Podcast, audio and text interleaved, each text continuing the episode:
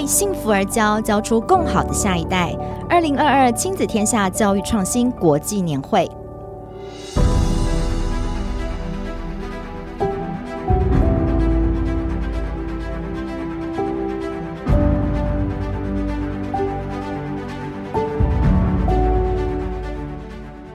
很开心可以在礼拜六的上午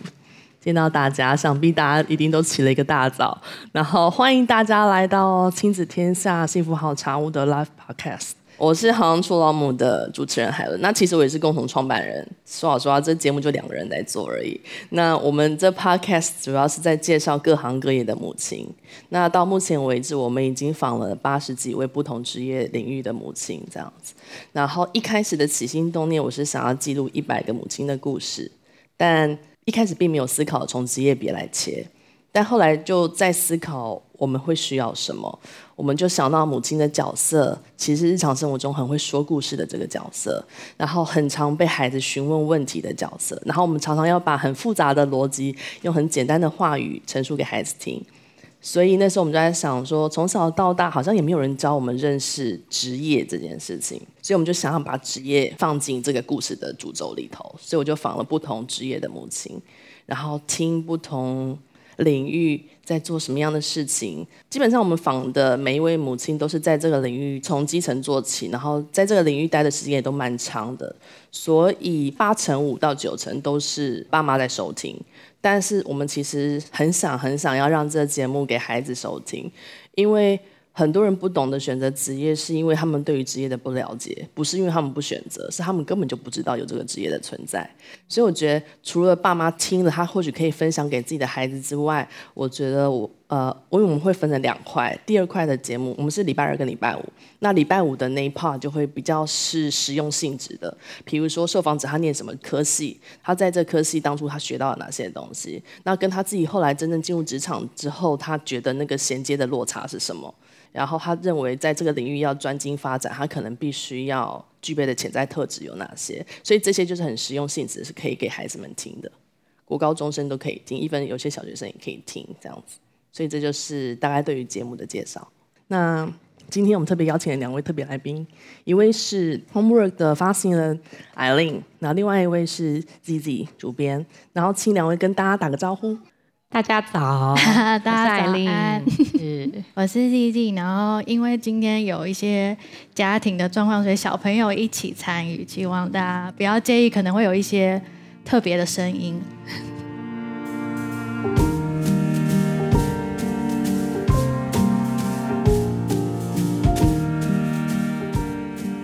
空耳是我们在去年二零二一年。的疫情正开始的时候，开始筹备的一个刊物。那这个刊物的起心动念是，我跟 ZZ 都是家里有幼小小孩的妈妈。那在面对刚刚讲的各种亲职、母职跟家庭的各种冲击，跟很实际的各种问题跟反应，跟自己内心有很多也想要寻求到答案的疑问的同时，我们想要。是不是在大家教养的目标跟教养的路上有不一样的路途跟不一样的解法？那我们是希望我们自己是觉得我们的 slogan 是给新时代的爸爸妈妈看的一个刊物，然后希望大家一起在和小孩子一起成长的过程中，也有拉着他一起加入我们的生活，然后我们大家有一起快乐的可能性。对，所以希望从各种第一个主第一刊的主题是十，那后面还有一些我们想要探讨的不一样，生活中都会出现的话题，但是我们用不一样的角度去切入，或是用长一点点的参与别人家庭的生活的时间去观察、去记录，原来台湾还有这么多不一样的面貌的家庭，然后希望给我们自己跟给我们的读者。有一些新的想法，或是新的答案，因为真的这些事情是没有正确答案的，但是或许都有属适合、比较贴近适合你的家庭、我的家庭，因为每一个人都是不一样的的一个新的目标跟解法。相信在场应该蛮多都是妈妈的，除了妈妈们，然后爸爸还有小孩。那我不知道大家在成为母亲之后。有没有想过是否还能够保有自己心中理想的生活的状态呢？因为其实说老实话，我们刚刚也还在聊，就是这中间的挣扎会是什么？当我们想要保有自己的理想生活，然后想要同时工作，又想要同时带着孩子的时候，那个会是什么状态？是，嗯，想先请两位跟我们聊一下，就是当了妈妈之后，你们觉得最大的冲击是什么？呃，当了妈妈，我觉得最大的冲击就是身边生活中就真真实实的多了一个人。从结婚开始，就是从一个人变成两个人，然后生小孩之后，就是又再多了一个人。但这中间的每一个一加一都不是只是加一，那。中间要付出的心力常常也都是超乎想象，而这些东西之前可能学校也没有教过，也没有真正有人在这一方面有给你什么灵感或是资源。那这些一路上就是这种一加一再加一，最后甚至又再加一的生活，就对我来讲是一个很实在的冲击。对，就是多了一个人，你思考跟安排事情的节奏，整个都是翻转本来。有一点自由跟享受自己的价值观，每一件事都要多一个思，多一个安排。对对对，对。然后我觉得很冲击的是，我竟然就可以掌握或是掌控一个新的生命，就是它真的是纵观来看，他吃什么取决于你的厨艺，你会选什么食材，然后他穿什么取决于你。对服饰的喜好、偏好等等，他根本其实他，你看他为一个独立的客体，其实他就在你的掌控之中。某部分来说，其实掌握了一个小生命的世界观跟价值观，会在你这一些呃，可能大家说很重要的零到六岁，甚至青少年之后，他可能离你越来越远。但零到六岁这个过程，好像就是一个哇，我真的是有一个很大的责任，或者是。我对他有某部分人生的影响力在这边，这是我觉得，哇，突然就来了耶！然后之前也没有人跟我说怎么做，可是我就要开始学会这一切。嗯，我想这都是大家在经历过了之后，然后能够现在可以平静的说的这些。因为说老实话，你真的回归到现实的日常，它就是柴米油盐，它就是。你衣服放在那边，一定要有人去洗的，一定要有人去收着的。这个家庭一定要有人整理的。那你们如何在这个所谓的柴米油盐当中保，同时保持自我的这一块的，不管是自我实现也好，或是工作上的自我期许也好，不知道两位是怎么怎么做到的呢？嗯，刚刚讲到家里身边真的多了一个小孩的时候，每个人一开始都会想要如何找到那个。自己，或是保持自己，但我觉得在这个育儿的路上，就是你想成为的那个自己，跟哎，我变成妈妈之后必须扮演的那个角色。这两个中间，我就必须自己试着，一定要去找到一个自己舒服的位置。然后随着小朋友在每一个不同阶段的成长，比如说他是婴幼儿时期，那他现在变成一个慢慢开始会走路、会表达意见，然后甚至开始进学校，跟同学、同侪、跟老师都有互动，有一些新的，他有一些更新的世界、更新的接触的时候，我的那个角色都需要调整。所以我觉得找到一个平衡是最重要的。然后我觉得现在的爸妈都除了保持自我之外，也很想要当一个非常好的父母。那我觉得有时候不要给自己太大的压力，跟真的在某些时候不要委屈自己，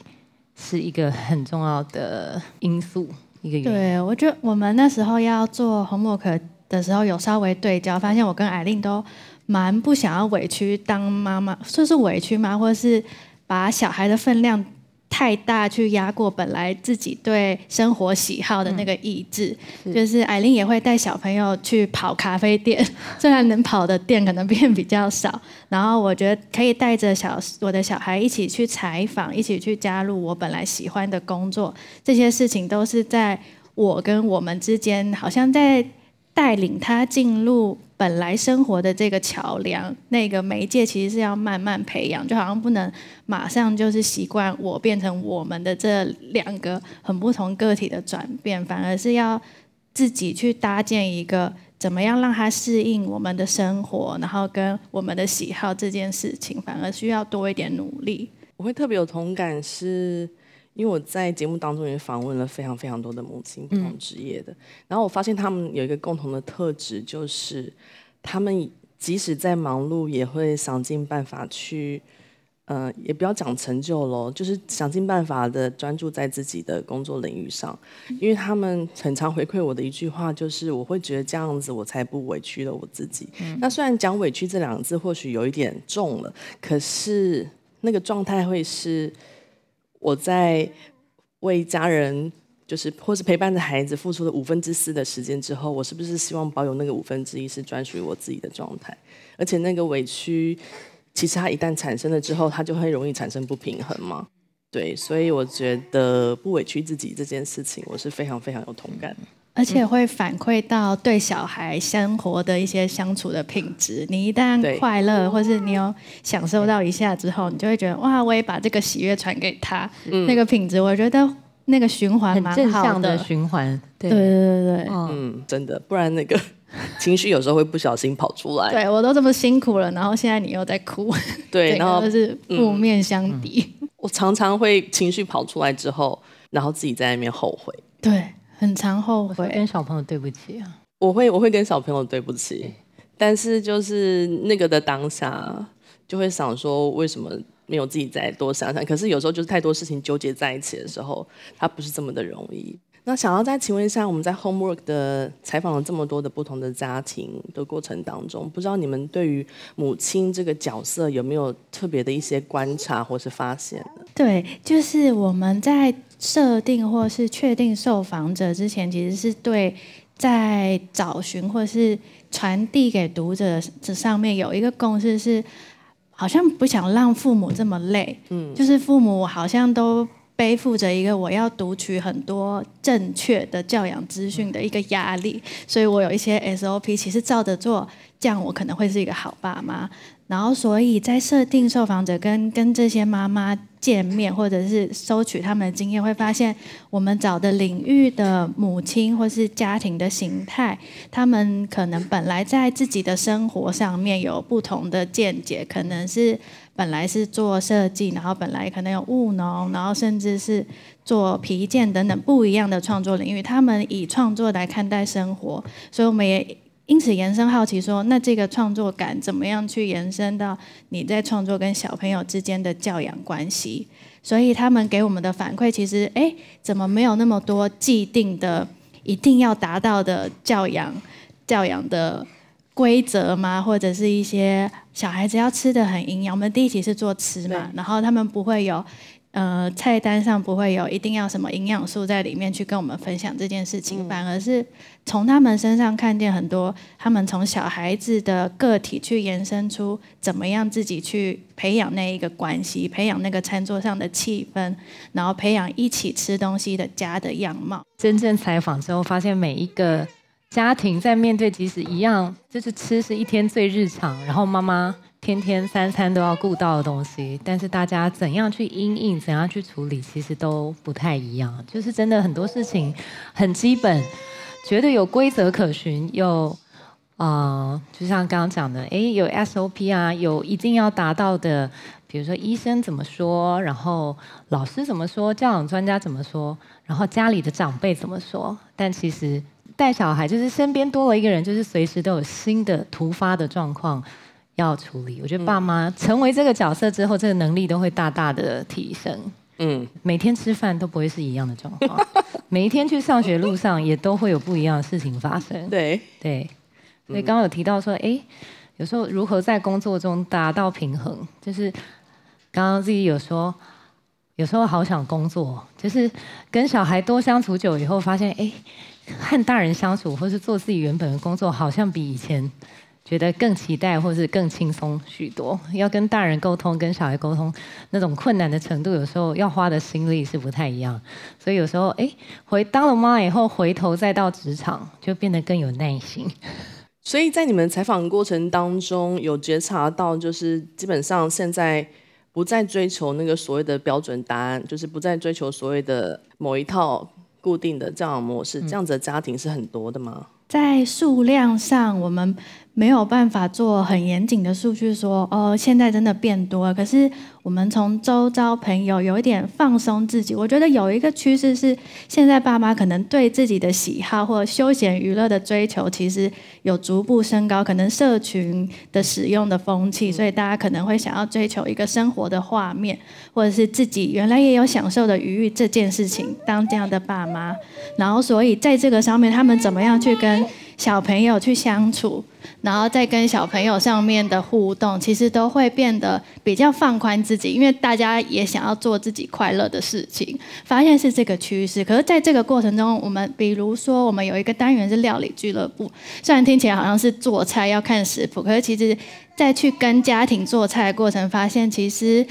不论从备料或者是准备分量，小朋友一起参与的过程，他其实是去准备这个家庭。餐桌上的样貌就不会是妈妈主导或者是爸爸主导，他让小孩子一起参与、一起加入，然后那个过程上反而是小朋友也是主对做饭或对吃饭这件事情也有主导权，然后他们的享受程度就会不一样，不会说全部吃光光那么完美的结局，但是他会是哇，原来大家都一起在这件事情上有一个快乐的过程，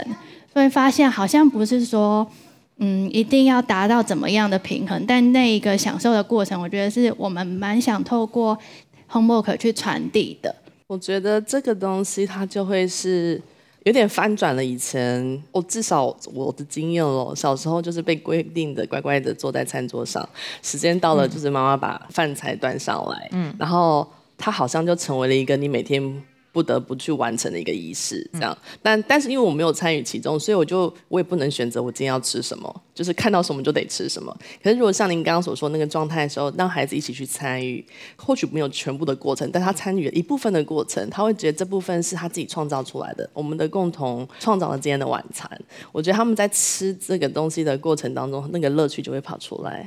对，我们有一起做蓝莓塔，然后弟弟就狂加蓝莓，就是整个其实不是塔，它是一个蓝莓的 蓝莓的铺满的东西，看不出是什么，所以他是享受这个过程，跟享受哦，我可以这样子决定我要吃什么东西耶。可是其实你去仔细想想那个过程，然后妈妈减少糖分等等这些，其实也是某部分有一点点去。控制那个品质，但你让小朋友参与一点点，然后原来上餐桌是有一点快乐的事情，这是可能现在我还感受不到，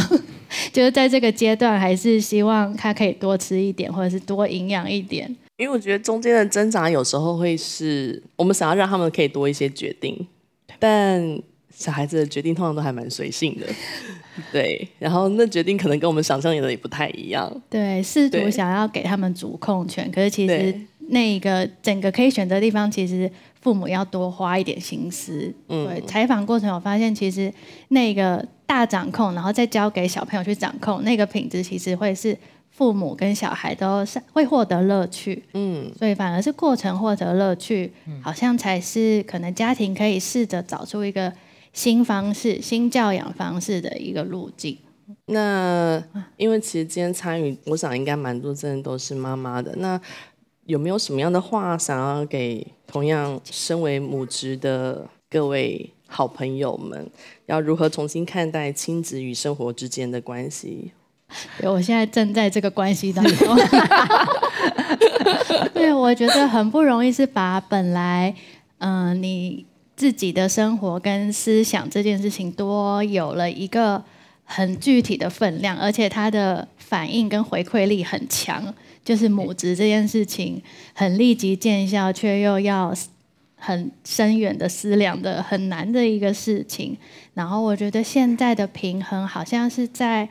嗯，我现在会蛮注重自己的心情的程度，就是快乐这件事情的影响力，好像比任何的养分都还要能在彼此之间发酵，然后找到快乐方式，可能不是享受，就可能不是去玩一下，或是去吃一个很好的东西，反而是那个陪伴的品质，那个互动的真诚度，跟彼此可以感受到彼此用心的那一个感受。我发现那样子会是一个很好的相处品质，然后它会让回馈到你在工作，回馈到你当一个妈妈，两个身份都会有想要再继续往前的那个动力。动力对我来说蛮重要的。那艾琳呢？就刚刚提到说自己跟小孩中间，然后像现在小孩在快三岁跟七岁，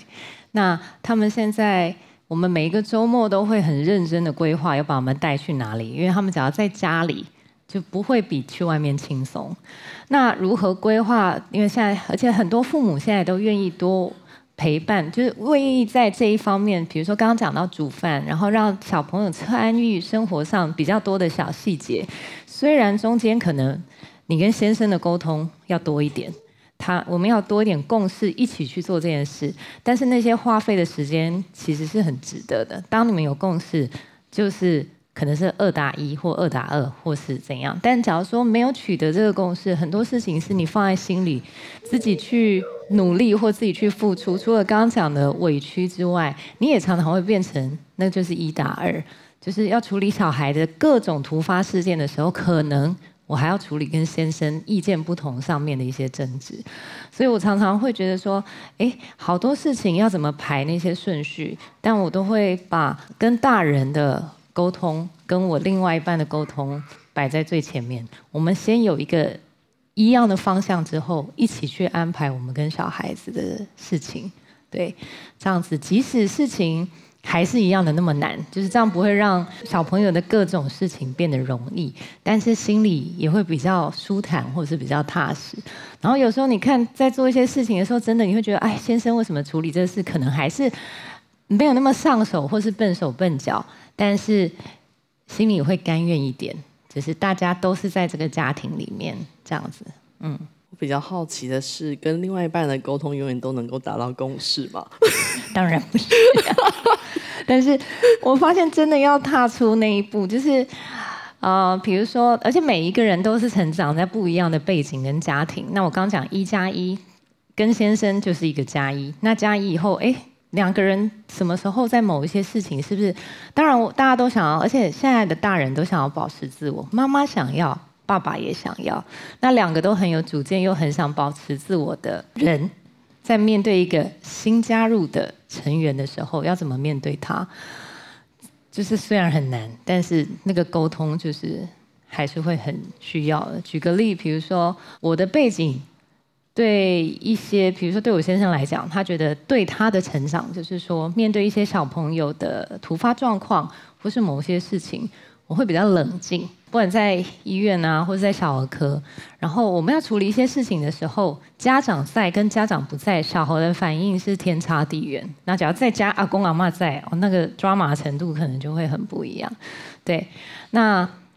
工作习惯会让我对某一些突发状况，知道首要是先处理，就是情绪上，当然，比如说我会小朋友只要受伤了或怎样，我当然一定也会非常难过或是紧张，但是。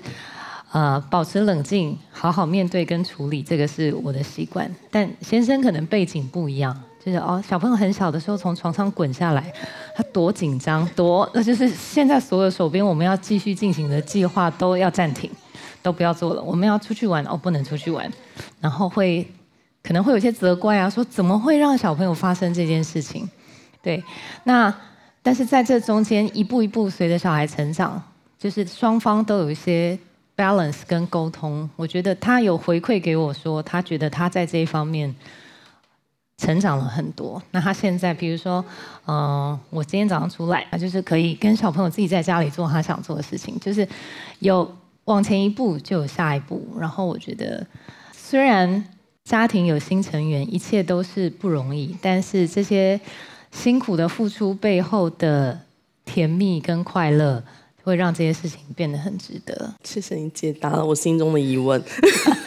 疑问，虽然我们还没有到那个对，现在接下来我们要进行 Q&A 时间。呃，我们今天早上大概这三个题目，很感谢艾琳跟 Gigi 的回答。这样，那我们很感谢你们的分享，因为这些分享我觉得都可以协助在场的各位母亲或非母亲，甚至爸爸们重新检视自己的生活，然后重新找。试着去找寻那个所谓亲职跟生活甚至事业之间的平衡。那接下来就要进入我们的 Q&A 的时间。那不知道大家有没有什么样问题想要请教？我好想知道，就是大家今天会愿意把时间拨出来陪我们在这个地方，然后待了这一小段时间。大家一开始在来之前有没有什么样的预期心理或者想法？我觉得会想要报名参加这一个场次的主要原因是我比较想要，因为我们是新手嘛，然后所以比较想要啊、知道说，呃，你们是怎么从 overcome 你的那个从一个。手忙脚乱到一个很 systemized，一切都如你所 wish 的那个理想生活，你有没有什么一些经验分享可以给大家？Z Z 要先回答吗？Z Z 还在手忙脚乱当中，我也还在，永远都在手忙脚乱的路上，我也是。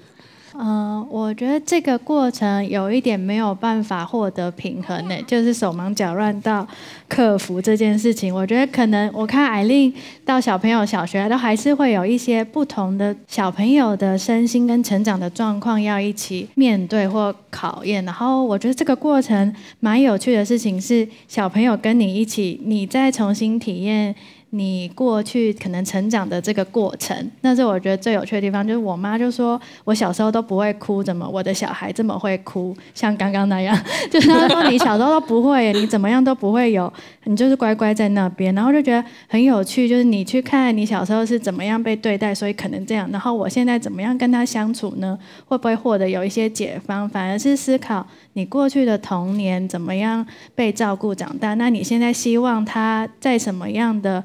嗯，环境或者是怎么样的家庭里去获得一个你没有得到过，或是你期望得到过的一个童年，然后在那个环境去经历，然后这个好像是一个心理克服。你刚刚说接受吗？或是有达到一个平衡，是把它当成你自己。我现在的感觉是这样，把它也当成你在经历的一个小时候，然后你会怎么样对待你小时候的自己，然后会去看。那一个成长的过程，你会希望获得什么？比如可能很希望爸妈陪伴，很希望一起去更多的地方。然后那个过程其实也是投射你自己的期待，就有点有趣。你作为一个大人的期待，跟一个小孩子成长希望获得的养分，那个中间的交集，好像就是这个家庭在成长的一个过程跟路径。我就觉得小朋友一直在打开你的生活经验，就艾琳刚刚说一直去户外这件事情，我也觉得太重要。就如果我以前的周末只想要待在家里休息，可是有小朋友你会去到好多原来这个地方也这么有趣的一个新体验。然后我没想到，其实跟着小朋友，你好像会打开你的那个舒适圈，然后他带你去一个原来小朋友跟大人都可以快乐，或是可能会辛苦。但是一定会有一些新体验的地方。谢谢。你好，就是我原本是一位幼儿园老师，然后就是我觉得带孩子好累，所以我就 我就离职了。就舒服到离职两个月我就怀孕了。我原本想要从一个 就是只有寒暑假的生活解放到我完全没有寒暑假的生活。我想说这就是生命的安排。